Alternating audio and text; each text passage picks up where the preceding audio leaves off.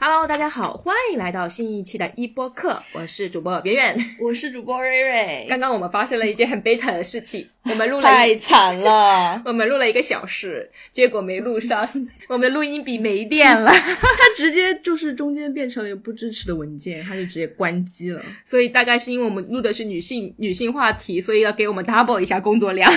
是，那我们开始今天的讨论，就刚也引出来了，就是马上三八妇女节了嘛，嗯，所以我们今天讨论的是跟我们女性话题有关。呃，因为前段时间呢，上野千鹤子和北大女生呢对谈是引起大家很多的讨论和关注的。那呃，主播认为啊，撇去那些北大毕业生、女性主义等等等等的标签问题，这个对话其实恰恰反映了大部分人的想法。比如说，可能会很想当然的认为不结婚是因为受过伤害，而不是觉得这是女性我们自己可以自由选择的等等等等。那围绕这个话题啊，就围绕这个视频，嗯、女性婚姻等话题就再一次被提起。嗯，对独立女性应该是怎么样的？网友们也提出了很多自己的看法。上演千鹤子这个 title 这个话题一天上了三次热搜对对。那其实近几年啊，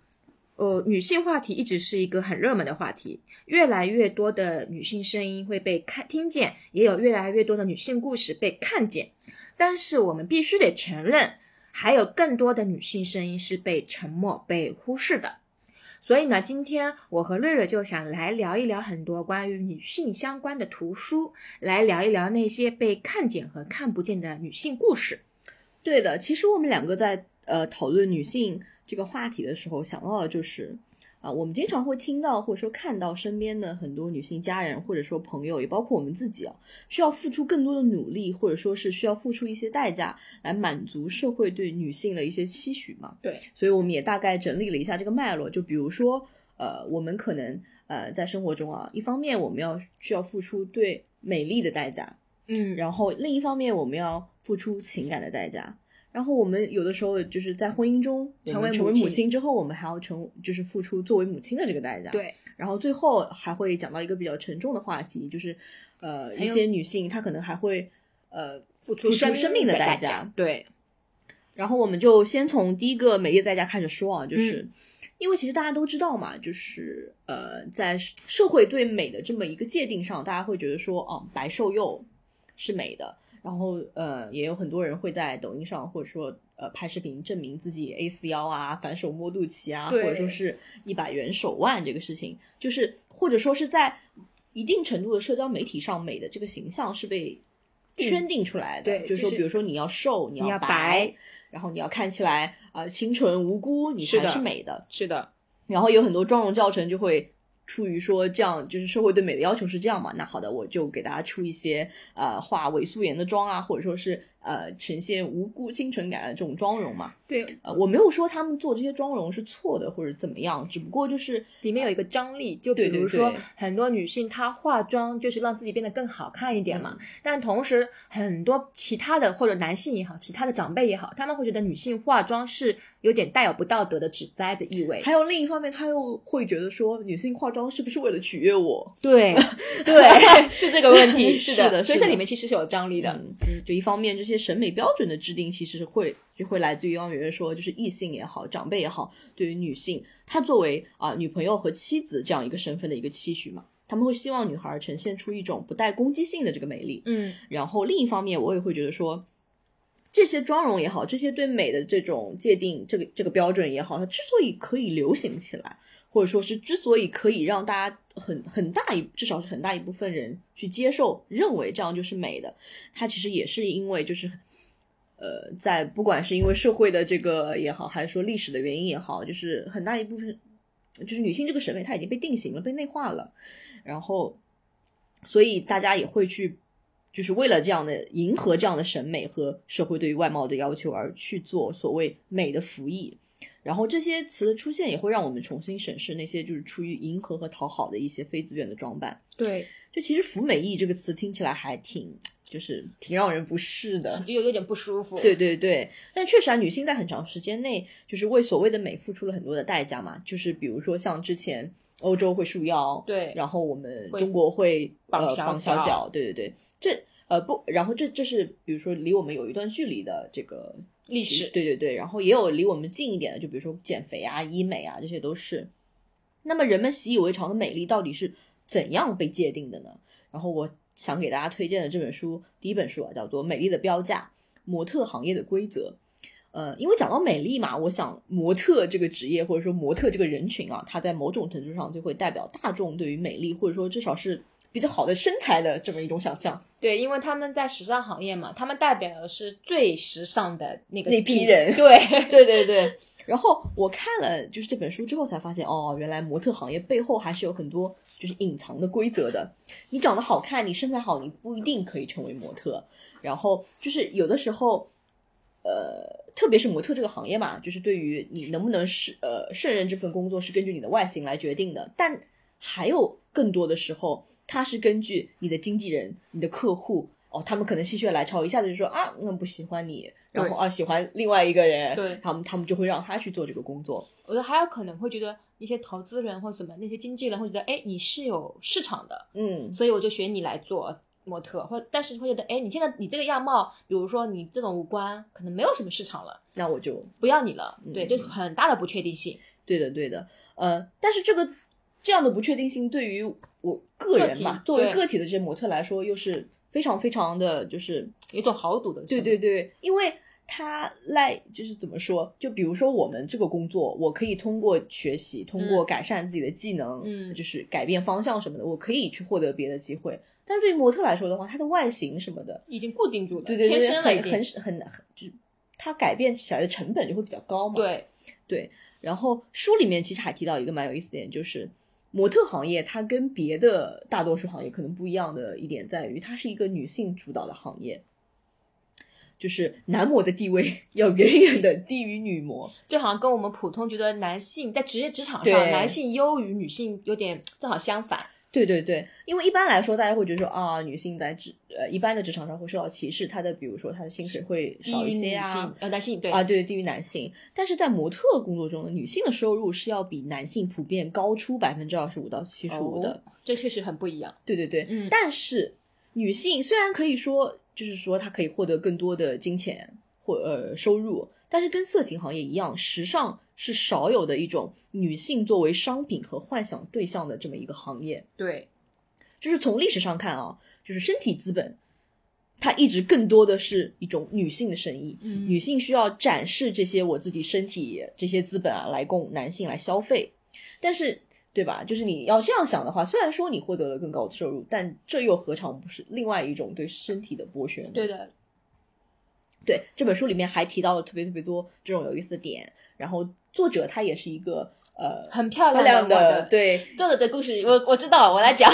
就是作者他是呃他他是社会学家嘛，嗯，然后他有一次在咖啡厅喝咖啡，那时候他应该是研究生，然后他的经纪人就走过来跟他说，我看你的外形很合适，你来做我们的模特吧，因为当时作者他正好要做这个方向的研究，所以他就是答应了，所以他真实的在模特行业待过。大概三还是三年还是五年那个田野调查，所以这本书就就是相当于就是说很有意思。你要你要去研究模特，自己就成为模特。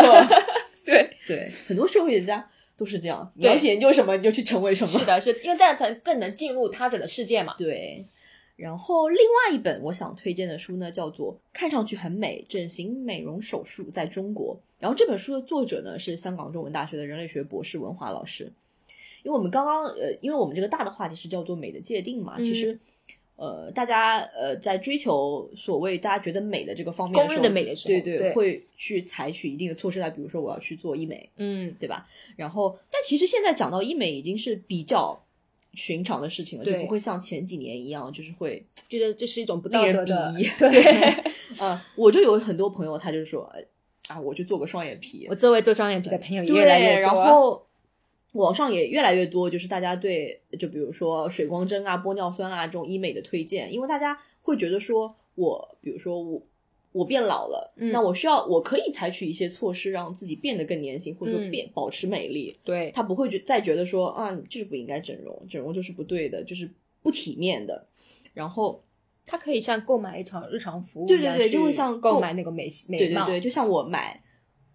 买吃的喝的来提升自己的生生活品质一样，对对，就是为了让自己开心，这是我的自由。对对对。然后书里面我比较喜欢，就是他讲到了一些所谓美的规则，就比如说啊，为什么大家在做呃医美手术的时候，会首先选择我要去割一个双眼皮？对 他们会觉得双眼皮就是比单眼皮好看，对。然后以及为什么大家都会就特别是中国女性啊，她会非常执着于美白这件事情。嗯，然后非常深刻的感受。对，书里也讲到了，就是为什么中国女性会喜欢美白，是因为白皮肤它在古代中国就已经被人欣赏了，就是俗话说一白遮三丑嘛。嗯，然后你如果是皮肤比较白，就说明你是富有的人，你能够避免去户外劳作，你就不被太阳晒，你是养尊处优的。对，然后社会地位也比较高。高的对，嗯，但是这跟西方国家就正好相反，因为西方人就是比较追求那种古铜色的 肤色，他们小麦色觉得说，嗯，我要 get tan，就是那种。嗯然后为什么呢？是因为在西方人的这个观念中，我能够出去度假，我能够出去在海滩上被太阳晒，这才代表我是很富裕的，很富裕的、有钱有闲，对对对。呃，你看，就是呃，它可能背后的这个标准是差不多，就比如说大家会觉得说，啊某一种美美是美的，但是在真正表现出来的，就比如说中国就会表现成皮肤白是那样的，然后在西方就比如说会表现皮肤黑是那样的，对。嗯。然后其实近些年来啊，就是大家对医美的这个态度，就是刚刚说了会有一个明显的变化嘛，这背后其实也体现了就是社会意识的一些变化，就是。我觉得比较好的方面是在于，大家会觉得说，身体，我的身体是我自己的，我可以对它想做什么就做什么。而且特别对于女性来说，她会觉得我有行使自己身体的一个自由权。对对对而且整容可以使他们成为，就他们就觉得说我可以成为更好的自己。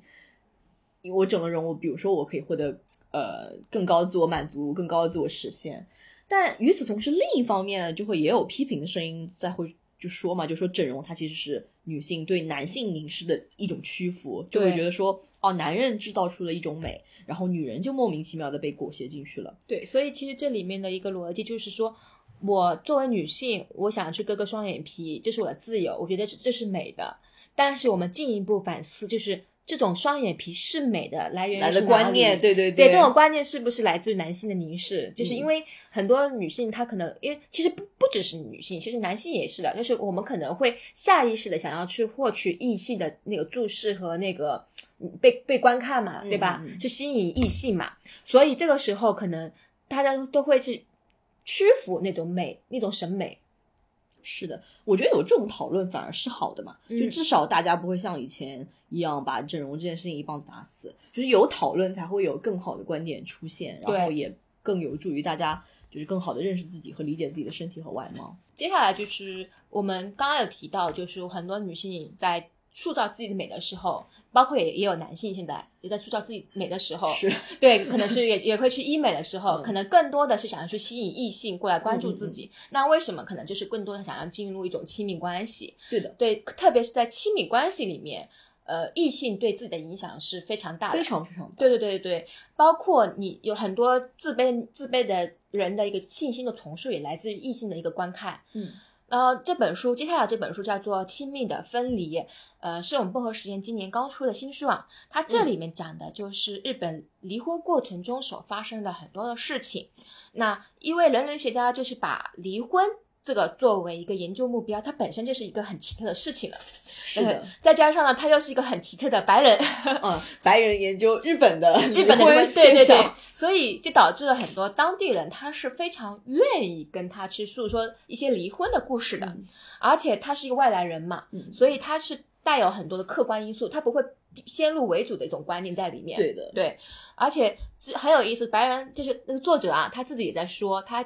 自从做了这个离婚的项目之后。他的所有生活都跟离婚相关，他甚至看电视剧就是想放松一下，看个电视剧都是跟离婚有关的电视剧，所以他就被称为离婚宅。宅不是在日本被称为一哦种沉迷于某件事嘛？那所以在这本书中，我我关注的一个很有意思的点，就是从女性角度去出发的，就是你可以看到日本的离婚都是由女性提出的，大部分都是由女性提出的。哦，这还是一个比较嗯对而且我意料的观点。对，而且很多女性提出离婚的时候，她们丈夫是不理解的，因为嗯一她没有出轨，二我也没有家暴，丈夫就会很疑惑，哎，为什么你要跟我离婚呢？对，为什么你还对我不满意呢？啊，男人 标准的直男发言，对吧？但是对妻子来说啊，日常生活确实是很难以接受的。嗯嗯，比如说，他的一位妻子说到，全职太太是没有退休的，要干一辈子的，因为在日本全职太太的比例非常非常常对对见对对，那我印象很深刻的就是有一位妻子啊，她当时应该八十多了，嗯然后她的丈夫呢是从是一位医生，然后她的就是退休之后呢，她丈夫就喜欢酗酒，脾气也非常的不好。嗯有一天，她丈夫在外面跟朋友就喝醉酒了，然后她丈夫的朋友就打电话给她说：“呃，你丈夫喝醉酒了，赶快来接他一下。”嗯，那她当时也没有其他人可以帮忙，只能她一个人。你要想八十岁的高龄开着车去接她丈夫，她自己也说她非常讨厌天黑的时候开车，因为视线看不清的。年纪也大了，对，年纪也大了，最关键是她要把她丈夫拖拖回家嘛。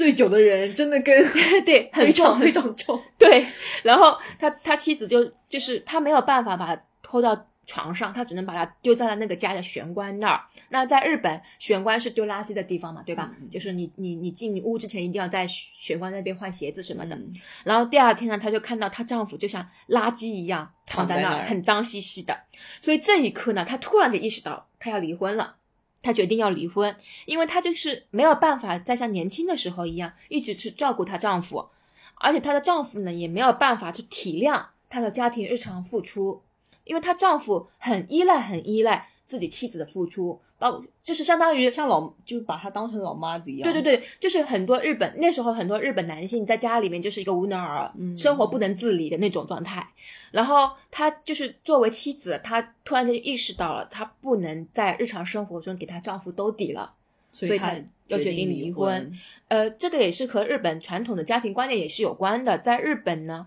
呃，特别是战后，很多工薪家族的男性，呃，他是就是基本上都是男性进入那个像我们现在中国所说的事业单位、国企这种，当然没有这么稳定，但是基本上是一辈子都分析一个公司的，哦，对，就是干到老的，是是是干到退休。嗯所以他的大部分生活都是跟职场有关的。他回到家，他跟他妻子是情感上是完全分离的，就是说，他丈夫跟妻子之间经济上是能互相支撑的，但是情感上他们之间没有任何的精神上的共通性，没有任何的共同的交友圈，没有任何共同的一种夫妻生活也好，那个就是兴趣爱好也好，所情以感上完全就是不行。对，所以这个这个叫做脱节依存，嗯嗯嗯，而且就是意味着，就是丈夫和妻子这两个人，就是我只是跟你生活在一起，搭伙，对搭伙过日子，其他我没有跟你任何关系。对，甚至在称呼上，日本不是我们看电日剧也知道，就是很多都会喊爸爸妈妈等等。就有一次有一个受访者就是受不了了，她就对她丈夫说：“你别再喊我妈妈了，我不是你妈妈。”对，就是这些很小很小的生活细节，都会促使女性想要做出离婚的的决定决定。当然，还有一个原因就是，呃，二战后就是呃经济泡沫，就经历了一轮经济泡沫嘛，很多男性是进入失业的，但是很多女性她反而经经济地位是提升的，所以很多男性他都会认为，就是因为女性能自己赚钱了，所以他们才要想要离婚。哦呃，这就有有这样一个因果关系。当然，这个我们都知道，这个因果关系是不对的。他们忽略了日常生活中女性在家庭中的一种付付出出，一种就是包括我刚刚说的，他们甚至“丈夫”这个词在日语上，它的根，它的词词根根是主人的意思，嗯就本身就带有一种性别的不平等在里面。那作为一种女性意识的觉醒，她肯定是需要为自己争取很多的自由的。嗯但是这本书里也有另外一个观点，就是我觉得也也蛮值得注意的，就是女性当她能自主做出离婚的时候，这个时候女性她是有一定的自自由的，嗯，对，而且她有一定的自主权，她有权利决定自己的婚姻生活开始还是结束。嗯但是呢，也有数据显示啊，在离婚后，女性的经济情况下降的比男性更加明显，因为嗯大家都知道，在职场上，本特别身就已经带有对女性的偏见了。对，，而且特别你又是一个离婚的女性，他们会觉得你是有问题的。嗯对，而且更重要的是，离婚之后女性会被污名化，比如说他们会在你的户口本上画一个叉叉，我觉得这是一个极具侮辱性的一个行为。对，而且离婚之后，很多女性她会很快就会陷入一种女性贫困。对，所以这些都会进一步再一次的禁锢了女性的把这些这么多的这个就是离婚后可能会遭遇这种境况考虑进去之后，大家也会女性也会对离婚这件事情产生很大的，我要再想想。但是就像这个这本书的故事结尾啊，就是那个那个女性应该叫梅吧，呃，具体我忘记，但是应该叫梅。她就是说，她见到作者的时候，她说：“我终于决定提出离婚了。我觉得我现在这一刻是自由的，我终于摆脱了家暴的丈夫。”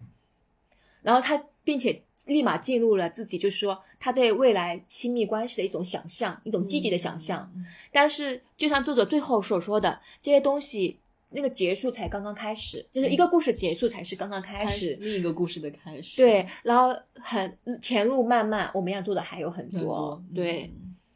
那刚有提到家庭主妇嘛，就不可避免的我们会提到母亲。对，母亲。呃，接下来要介绍的一本书叫做《母乳与牛奶》，那它就是讲的一个母亲的历史。这本书的宣传语我非常的喜欢，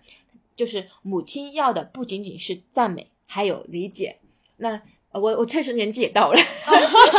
我的朋友真的都做了母亲，都到，对，我的朋友们都做了母亲，然后他们每一有有有朋友的娃就刚一两岁左右，三岁左右，有朋友的娃就是刚出生嘛，所以他们基本上每隔一段时间都会跟我讲一个恐育小故事，就是然后这些恐育小故事，平时甚甚至在几年前，现在可能好一点，在几年前，在我们的任何话语公共话语体系中是看不到的。大家都讳莫如深，都不会告诉你，你做就很就不是现在不是很流行一句话吗？就是说我在生小孩之前，我不知道生小孩是这样的，没有任何人告诉我生小孩是这样的。对对，就是没有人告诉你生小孩会经历那么多的痛苦和折磨。是，不光是怀孕和生的那个过程的痛苦，对，也包括你哺乳期的这个痛苦。对，所以呃，很多时候就像就是宣传语一样。因为我们从小接受太多关于母爱的赞扬，什么母爱是伟大的，母爱是无私的，母爱如春雨般怎么怎么怎么样。但其实这样的，就这种爱，并不能类似于说消磨掉或者克服掉你生理上或者说心灵上遭受的这些。对对，因为很多母母亲，因为之前我看过一本书叫做《成为母亲》，她自己在生完小孩之后，她很痛苦，非常的痛苦，她甚至觉得她的小孩就是她的敌人。就但是这种书写写出来。如果当你作为一个母亲，你对你朋友说：“我觉得这个小孩是我的敌人”的时候，那这个母亲一定会被骂的。他会觉得你你你是一个不负责任的母亲，你是一个不道德的母亲，你是一个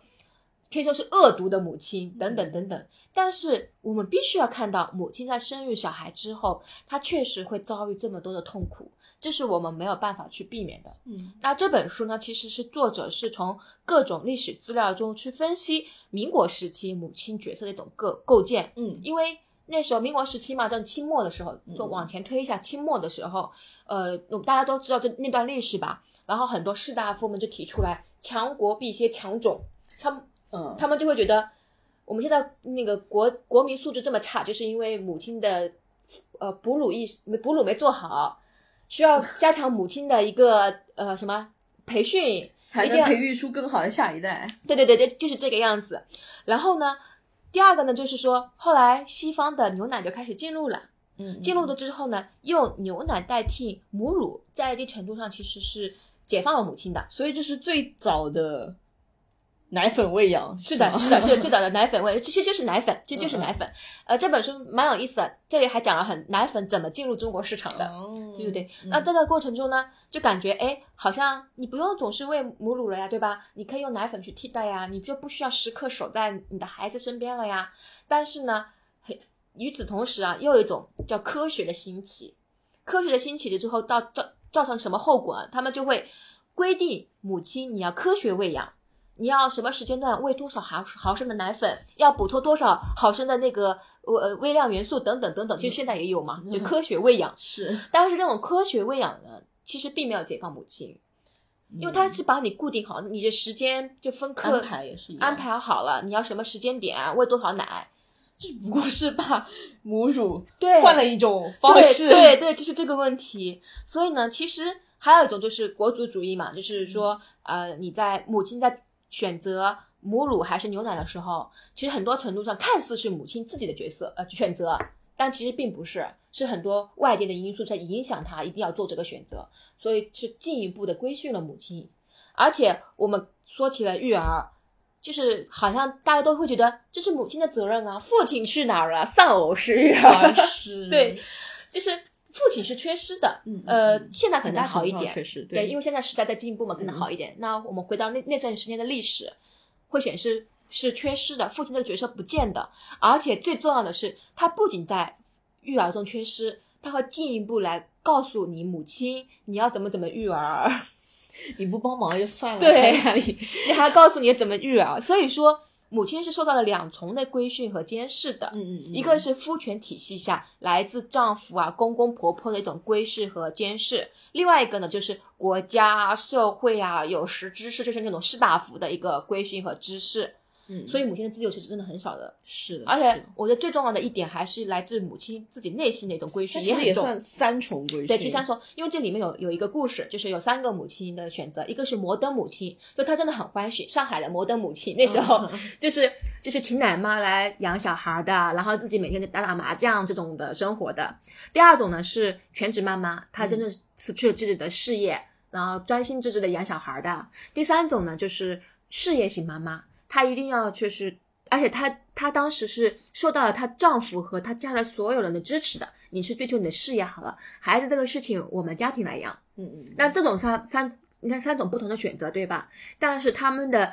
自我批判纠结的点都是一样的，他们都会认为我不是一个有道德的母亲我。不是一个合格的母亲，，对对对对对。因为我没有尽责的哺育我的孩对子，对对对，包括第三个母亲，她条件其实最好的，她是追求自己的事业，她是个老师嘛，嗯。她丈夫和她的姑家姑人家人都是支持她这么做的，但她还是受到很强烈的指责，自我谴责，对，她会觉得自己对不起自己的孩子，嗯，所以在她生第二个小孩的时候，她就辞职做全职妈妈了。所以我们现在经常会说到母职惩罚嘛，嗯嗯，就是很多女性在养育养育孩子的时候，她受到的可能不仅是来自家庭的压力，她还有职场。很多女性生了小孩之后，她的职场可能是会下滑的，职场地位或者说对对对对，她的竞争力是下滑的。对，这个就是必须我们必须是要去面对的，因为我们的母亲真的不仅仅是需要赞美，真的更多的是需要去理解我们需要看看到他对。面对的问题，对。和他需要处理的问题，对。那我们最后一个板块呢，可能就更加的稍微沉重一点点，对对，沉重一点点，就是要可能女性要付出某种生命的代价。那这个事情呢，在因为这种事情也层出不穷，对，，因为最早最最近的一个就是粉红女孩的那个自杀，就是大家如果能关注热搜的话，都能看到，嗯。就是因为我当时看到这个热搜，我跟瑞瑞一样，就很很很莫名其妙。我说他为什么会被骂？我就是烫了一个粉红色的头发呀，对啊，现在网友就这么管那么宽吗？染头发现在是多常见的一个现象，对呀、我觉得哦，我真的真的网暴真的是一件很可怕的事情，因为现在女孩子染头发，无论你是学生，你还是在职的，你都是一件很正常的事情。我每天换一个发色，我也是自己乐意，对吧？嗯但就是那些所谓的道德卫士，嗯就开始在你的评论下面开始抨击你，开始干嘛？所以我那时候看到这个新闻的时候，我当时就跟我朋友就是吐槽说，你看女孩子现在生活还需要一个很强大的内心，真的一定要反骨，你一定要反骨，你才能面对所有来自这个社会的恶恶恶意。但是我们我们当然这个故事也很可惜，那个粉红女孩她好不容易考上研究生，本来是一件很开心的事情。那接下来讲的这本书也是一个本来应该是件很开心的事情，但却是造就一个很悲伤的一个结局，，对这本书呢，也是我们薄荷实验马上就要出版的，叫做《亨利埃塔与那场将人类学送上审判席的谋杀案》，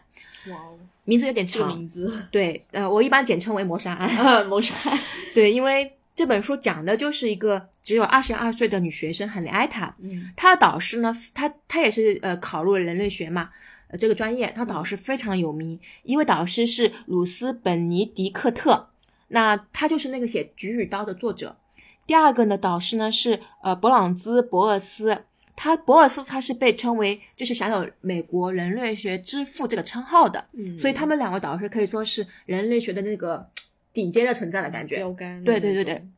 然后在导师们的那个提议下，亨利埃塔他就自己一个人去了两千多英里外的一个印第安保留地，嗯，就是一个比较偏，就是相当于我们做田野调查，因为我自己也是做田野调查的嘛，去一个很偏很偏的边境，嗯。那大家都可以意识到，就是那个边境其实是比较危险的，比较危险，对，所以亨利埃塔他在当时就是遇害了，嗯就是作为女。我估计她作为一个白人女性也很扎眼到那个地方去。对对对对，而且她是作为，因为一个是白人，一个是女性嘛，她肯定是当时的那个环境也不是特别好。嗯当时这个呃这个事情发生的时候，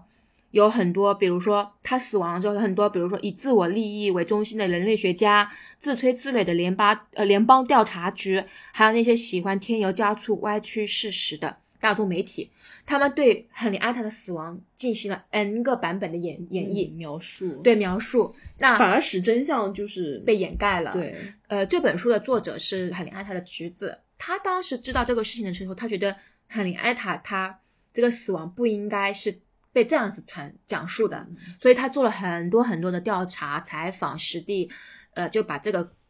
呃谋杀案给真实还原了出来。当然，他可能不能百分之百的真实，嗯对但是他尽可能的还原了海林埃塔的死亡事件，并且为他的死亡去了污名化。就是有有一个评价，就是说海莲安塔他是他的性别决定了他的死亡，但是他的性别却没有让他在这个社会上活得很好，大概是这个意思啊。嗯如果被如果如果记错了，大家可以指出来。但因为呃，作为女性进入田野调查的时候，呃，我我自己是做田野调查的嘛，我比较小心谨慎，我一般都是挑安全的村庄去做调 研。对，因为我我一个人去确实害怕，有时候我是要喊上男同学跟我一起的。嗯嗯但呃，我们班我同学他就有曾经就是一个人去了内蒙古边境做调研，结果有一天晚上他连夜赶了回来，就差一点出事情。从那以后，我们学院也改革了，就是男同学一定要跟女同学一起一起搭去搭伙去做调研，因为确实有这个危险存在的。呃，而且经历了就是亨利埃塔这个事件，应该是上个世纪上个世纪上个世纪的事情了，呃至今还是还是在面临这样的问题。，对，因为大家因为很多女性这个身份是很容易被忽略的，大家会觉得你不是要讲求男女平等吗？